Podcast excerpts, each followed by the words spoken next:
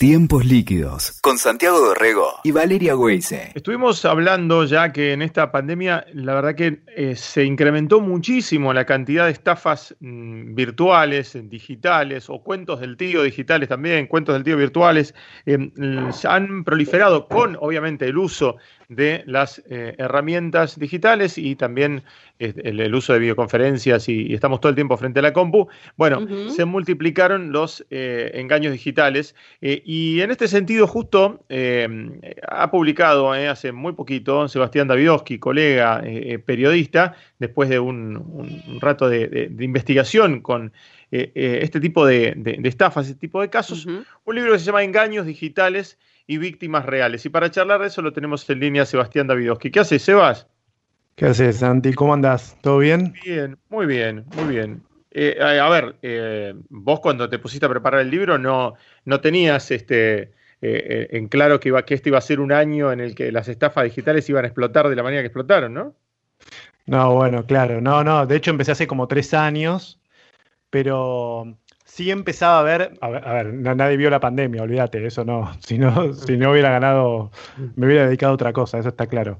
Pero lo que, lo que sí veía era que o por lo menos me llamaba la atención, era este tipo de engaños digitales, o en algunos casos, si querés, cuentos del tío digitales, o, estafas o robos, era cómo, cómo escalaban, ¿no? Cómo, cómo, tenían una dimensión y un volumen distinto al de lo físico. ¿Por qué? Siempre, siempre pongo este ejemplo.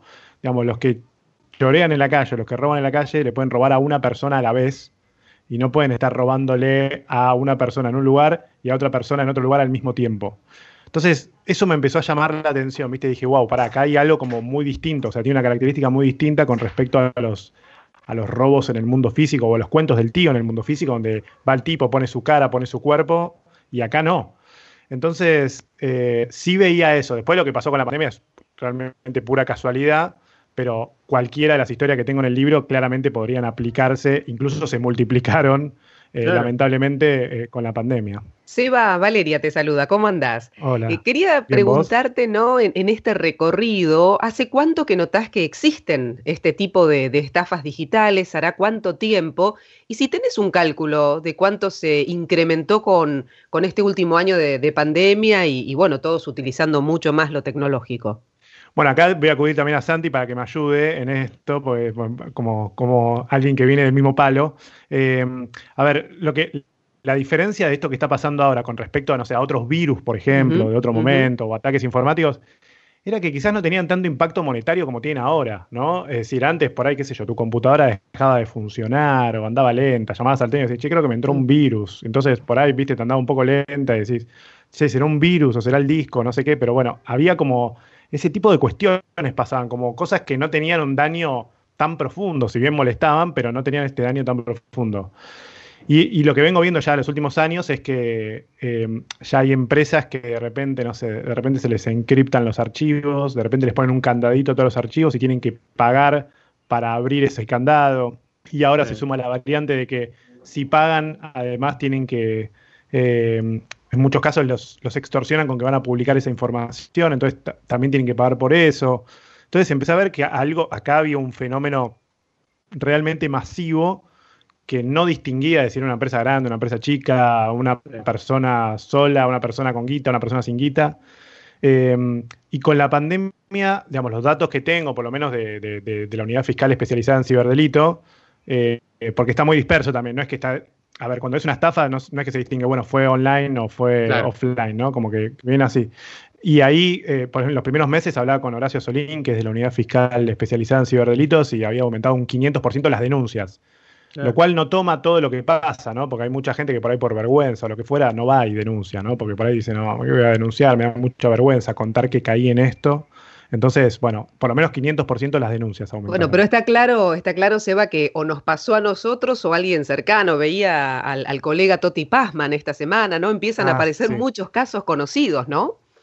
Total. Bueno, es que, a ver, incluso yo siempre digo, yo no estoy exento, o sea, que, digamos, porque me parece que se combinan diferentes factores. Obviamente que hay algo de la concientización que es importante, es decir, en el caso del libro es contar historias para que vos, bueno, aprendas a ver más o menos qué cosas te pueden pasar y que también la cuentes a otro y que lo viralices eso. Eh, eso por un lado. Pero por otro lado también estamos, qué sé yo, no sé, estamos apurados, todo el tiempo queremos resolver cosas, eh, nos agarra, estos engaños no, te agarran en el celular, te agarran en el baño, te agarran en, el, en la cama, en lugares donde vos tenés la guardia, la, la guardia baja. Entonces, me parece que también está ese factor donde, qué sé yo, por ahí no estamos preparados para ser engañados en determinados lugares. Ahora, vas a un supermercado eh, vas, pasás por la góndola, agarras un producto, vas a la caja y decís, no, pero este precio no coincide con el que estaba en la góndola. Uno está preparado, digamos, medianamente como para ver con ese nivel de detalle. Ahora, hay otros lugares donde nos agarra lo digital, para lo cual evidentemente no estamos preparados. Sí, además son expertos también en, en, confundir. El otro día vi, eh, hacía un montón que no la veía de nuevo, vi Nueve Reinas, ¿no? Con, mis, con mis mm. hijos en mi casa, digamos. Eh, y, claro, tiene eh, ellos hacen cuento del tío, ¿no? Obviamente, viste esas cosas de que te doy un billete, pero en realidad me lo diste, entonces yo te lo devuelvo y al final te saco el vuelto. Bueno, esas cosas así de, que son trucos tan básicos, ¿no? Este, casi trucos de magia en un punto, ¿no? O, tocar el timbre y preguntar por la tía, ¿no? Esas cosas clásicas eh, que, claro, obvio, ah, eh, te lo hacen este, ahora de una manera este, tan, elaborada y, tan confusa justamente para engañarte. Te llega, un, te llega un mensaje, pero te llega otro mensaje, pero te dice desbloquea, pero te, te embarullan, te, llamo, bueno, ahora mandame el código. Eh, y, en, ese, en ese camino es en el que acceden a, tu bolsillo muy directamente. Estaba, es interesante lo que decías vos, Sebas, que al, principio... por ahí sí, con un, este, con un virus o con un troyano te tomaban la compu pero para poner tu compu a laburar en otras cosas, ¿no? Era, era como que vos en el fondo, ¿no? O sea, te decías, bueno, está bien, me tomaron este, la compu, andás a ver, mi compu está laburando, andás a ver para qué cosa, pero, pero no te afectaba en el bolsillo directo o en, la cuenta bancaria directo, ¿no? No, no, te, no te sacaban la guita finalmente, que es lo que sí ahora pasa, y le pasa a un montón de gente. Total, total. No, sí, digamos, te, te puedo ir de los casos más grandes, desde, no sé, ciudades que se han quedado sin luz ¿no? Lo cual eso implica, imagínate el costo eh, de guita que significa que una ciudad como Kiev en Ucrania se quede sin luz. Hasta te puedo decir empresas más chicas, pymes, que te dejan de operar. O sea, que, alguien lo llama para comprar un producto y le dicen, mira, no puedo acceder al sistema, o sea, no te puedo vender por una cuestión, por no haber cuidado un aspecto de la seguridad o por no tener, qué sé yo, la conciencia, la infraestructura, la persona indicada. Eh, entonces, hay casos donde vos perdés plata, hay casos donde vos por dejar de operar también perdés plata. Entonces termina siendo un dolor de cabeza que atraviesa como, o sea, que, es, ya casi te diría es imposible en un mundo tan digitalizado, ni hablar de lo que pasó con la pandemia, con este exilio analógico, digo yo siempre, ¿no? Que toda esta gente que forzosamente se tuvo que migrar al mundo digital, que estaba en el mundo físico y que de repente para laburar, para estudiar, para pagar sus cuentas, lo que fuera, los bancos estuvieron cerrados, acuérdense de eso. Eh, entonces tuvo que migrarse al mundo digital. Entonces, en todo ese contexto es que claramente pasó a ser algo central en, el mundo digital. Eh, todos estos aprendizajes que también en muchos casos se dieron a costa de la seguridad, ¿no? De, mucha gente y de muchas empresas. Sebastián, en tu libro, ¿no? Este, ¿Cuántos casos concretos contás eh, y cuáles son las modalidades más comunes, ¿no? Porque sabemos que está quizá una de las que más escucho yo, que, toco muy de oído todo eso, estate atenta con los mails que te llegan del banco, si te piden actualizar hmm. data y todo lo demás, ¿no? Total.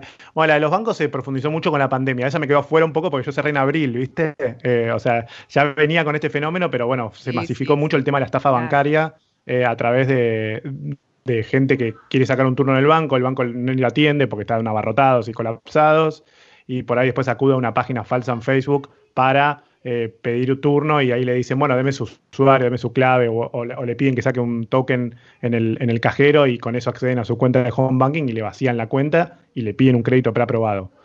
Entonces, eso pasó mucho en la pandemia. Yo, digamos, eh, en el libro cuento nueve historias, nueve historias bien diferentes, porque también me interesaba contar como el abanico, ¿no? De, de, diferentes tipos de engaño. Y ahí tengo, a ver, hay mucho, hay, si querés, de dos tipos. Una que es de vulnerabilidad técnica, si querés, que tiene que ver con cuando la infraestructura falla, lo que fuera, que ahí cuento la historia de la policía, lo que pasó con Patricia Bullrich, eh, casos de secuestro virtual de datos, que es lo que les comentaba antes, o casos donde empresas perdieron mucha guita por mail que es un caso apasionante, digamos, por, por, lo fácil o por lo simple que los delincuentes se meten en una conversación de negocios y le dicen, bueno, cambiamos la cuenta y transferimos esta cuenta. Y son los delincuentes, no son la persona con la que venían hablando. Y el, que va a importar esos productos o la persona que hace la compra termina transfiriendo una cuenta que no tiene nada que ver. Entonces, ahí tenés, si querés, la vulnerabilidad técnica y por otro lado la vulnerabilidad emocional, que es esto de lo que venimos hablando, ¿no? La falta de, eh, no sé, la falta de amor, la soledad, la falta de sexo eh, y cómo esas historias, cómo esas vulnerabilidades emocionales también se terminan convirtiendo en estafa.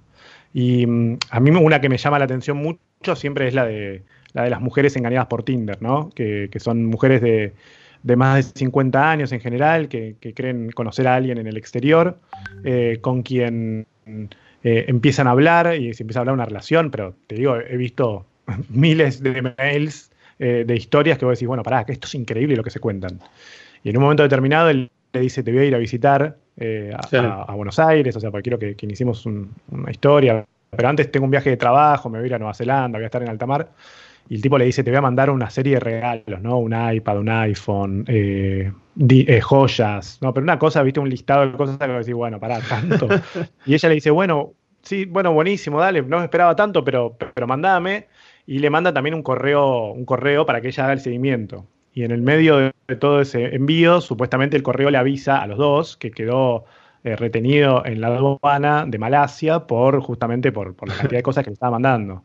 Entonces le pide a la víctima que, vaya y pague en un Western Union o en un lugar de estos de envío de dinero. Y va, bueno, va la víctima, termina pagando la multa por el tipo, porque el tipo le dice estoy en alta mar, no tengo las claves, ese tipo de cosas. Para liberar los regalos. Pero ese es el primer paso, ¿entendés? O sea, después le hacen abrir una cuenta bancaria, después le dicen para recibir dinero en esa cuenta bancaria tenés que pagar otra multa. Así, hay gente que perdió 30 mil dólares. O sea, digo, es un número que vos decís. O el otro día me escribía una que, a partir de contar estas historias, que, perdió 90 mil dólares que hace un año y medio, me dice que no sé qué hacer, y aparte sigue creyendo que la otra persona sigue siendo la persona. Entonces dice, yo lo quiero denunciar a este señor, pero por ahí. Entonces yo tratando de contarle, mira, no creo que sea el señor, pero en estos lugares vos podés denunciar. Entonces digo, hay algo, viste, que, tiene que ver mucho con esa vulnerabilidad emocional que te digo, ¿no? Con, la soledad, con la falta de, sí. Por eso me parece, por eso me parece que tampoco lo cuentan tanto, un poco lo que decías, ¿no? Las estadísticas no deben ser muy certeras porque te sentís un, tonto, ¿no? Engañado de la peor manera. Total. Yo siempre les digo lo mismo, o sea, cuando hablo con, víctimas les digo, bueno, pero ayúdame a contarla, yo no voy a poner tu nombre, digamos, no, no, no, no me interesa ponerle nombre y apellido, porque también, viste, después, qué sé yo, quedan en Google o lo que fuera, y por ahí, digamos, la arruinas más, le generas, la revictimizás. Y, y entonces cuando hablo con ellas les digo, mira, pero hay que contar esta historia porque le puede pasar a otro. ¿Entendés? De hecho, hace poquito me pasó, eh, o sea, hay que romper esa cadena de silencio que en definitiva beneficia a los delincuentes. O sea, si vos conocés la modalidad, ya vas a estar más atento. El otro día me escribió alguien diciéndome, eh, Sebastián, te escuché en la radio que estabas contando esta historia, un amigo te escuchó y yo estaba a punto de caer. O sea, estaba a punto de recibir esos regalos ese día. Me dice, y yo estaba re contenta y se lo había contado a mis amigos, y gracias a eso fue que mis amigos escucharon y me pudieron decir que esto era falso y que era una historia falsa. Eh, así que como que, viste, también es como un... Me da mucha alegría también cuando pasa eso porque, porque se nota que ayuda también a, evitar que más gente caiga. Además hay, una cuestión que tiene lo digital, ¿no? Que es que, eh, como decís, estás en, estás en tu cuarto, ¿no? Estás en tu cama, metido, chateando, ¿no? Hay una cuestión de intimidad que, aunque la otra persona sea una organización de estafadores rusos, este, vos pensás que estás este, en tu cama hablando con alguien que está del otro lado, conectado igual que vos. Hay una, hay una, hay una cuestión que nos da lo digital hoy, eh, y cada vez más, porque además la pandemia te lo, te lo, acelera y te lo multiplica, que es que vos, vos en serio pensás que estás este, con, este, con esa persona en una, en una situación casi, casi íntima, ¿no? De, bueno, está el, dispositivo de por medio, pero este, está, está del otro lado. Y también eso es, eh, juegan absolutamente con eso, ¿no? Es el, es el, me parece que es el, es el ingrediente que hace que uno confíe. Total. hay una historia en el libro donde hay un caso de extorsión por Facebook, ¿no? Donde una mujer voluptuosa agrega a un tipo y se ponen a chatear y en un momento le hacen prender la webcam. En realidad la mina no era una mina, sino que era una banda o lo que fuera, pero que cuando prenden la webcam pone un video sexual en vivo el tipo también prende la cámara, de repente le cortan la cámara mientras el tipo se está tocando, lo que fuera, y ahí lo empiezan a extorsionar y le dicen, bueno, escúchame, si no querés que estas imágenes se viralicen, sí, te grabamos, tenemos todo. Y hay una parte del diálogo que, yo cuento de la historia, siguiendo esto que vos decís, Santi, que es, en un momento el tipo le dice, bueno, pero para, está bien, yo ahora voy a pagarte, pero vos sos eh, Romina, ¿entendés? Le dice como... Romina, ¿dónde está? ¿Entendés? Como el tipo le dice eso, o sea, como, que esa es una parte que me llamó mucho la atención, porque el tipo, está bien, yo caí, digamos, entiendo que, pero decime por favor si sos o no sos, ¿no? Como esa necesidad, esa búsqueda también de, ese contacto. No sé, a mí me, hizo acordar mucho mientras lo estabas contando porque, porque me, trajo esa sensación de, decir, bueno, ok, está bien, caí en esto o me hicieron esto, pero ¿sos vos o no sos vos? Sebastián, y, me imagino que hay escalas distintas cuando hablas de un ciudadano de a pie, de cualquiera de nosotros, a eh, un organismo, una institución, hablaste de la policía, ¿no? Digo, del Estado y cómo debe resguardar, ¿no? Por seguridad, o una empresa, son como rangos diferentes. Pero si vos tuvieses que darnos tips en esas dos este, categorías que dijiste, ¿no? La de la vulnerabilidad técnica y la emocional, ¿qué tips darías para no caer? Bueno, a ver, yo me voy a enfocar más en, si querés, en, a mí, lo que me interesa mucho es educar usuarios, ¿no? Como educar usuarios finales, ¿no? Porque para empresas hay mucha gente que realmente sabe mucho, ¿viste? De, infraestructura, de cómo proteger. Lo único que podría decir ahí es, no puede estar, o sea, casi te diría que como parte del presupuesto de marketing tiene que estar esto, porque en muchos casos termina, o sea, si un banco encuentra vulnerabilidad de seguridad, digamos, claramente va a afectar las ventas, va a afectar el marketing, va a afectar la imagen de la empresa. Eh, entonces, eso, eso es lo que, lo que podría decir desde el punto de vista técnico, ¿no? Sobre todo que es un, que es un mundo donde hay mucha gente que sabe mucho y, puede ayudar mucho. Desde el punto de vista del usuario final, a ver, hay varias cosas, si querés. Yo tengo, primero, a ver, uno, una cosa que estuvo pasando con los bancos es que los bancos nunca te van a pedir datos personales, ¿no? Hay que insistir mucho y machacar con eso.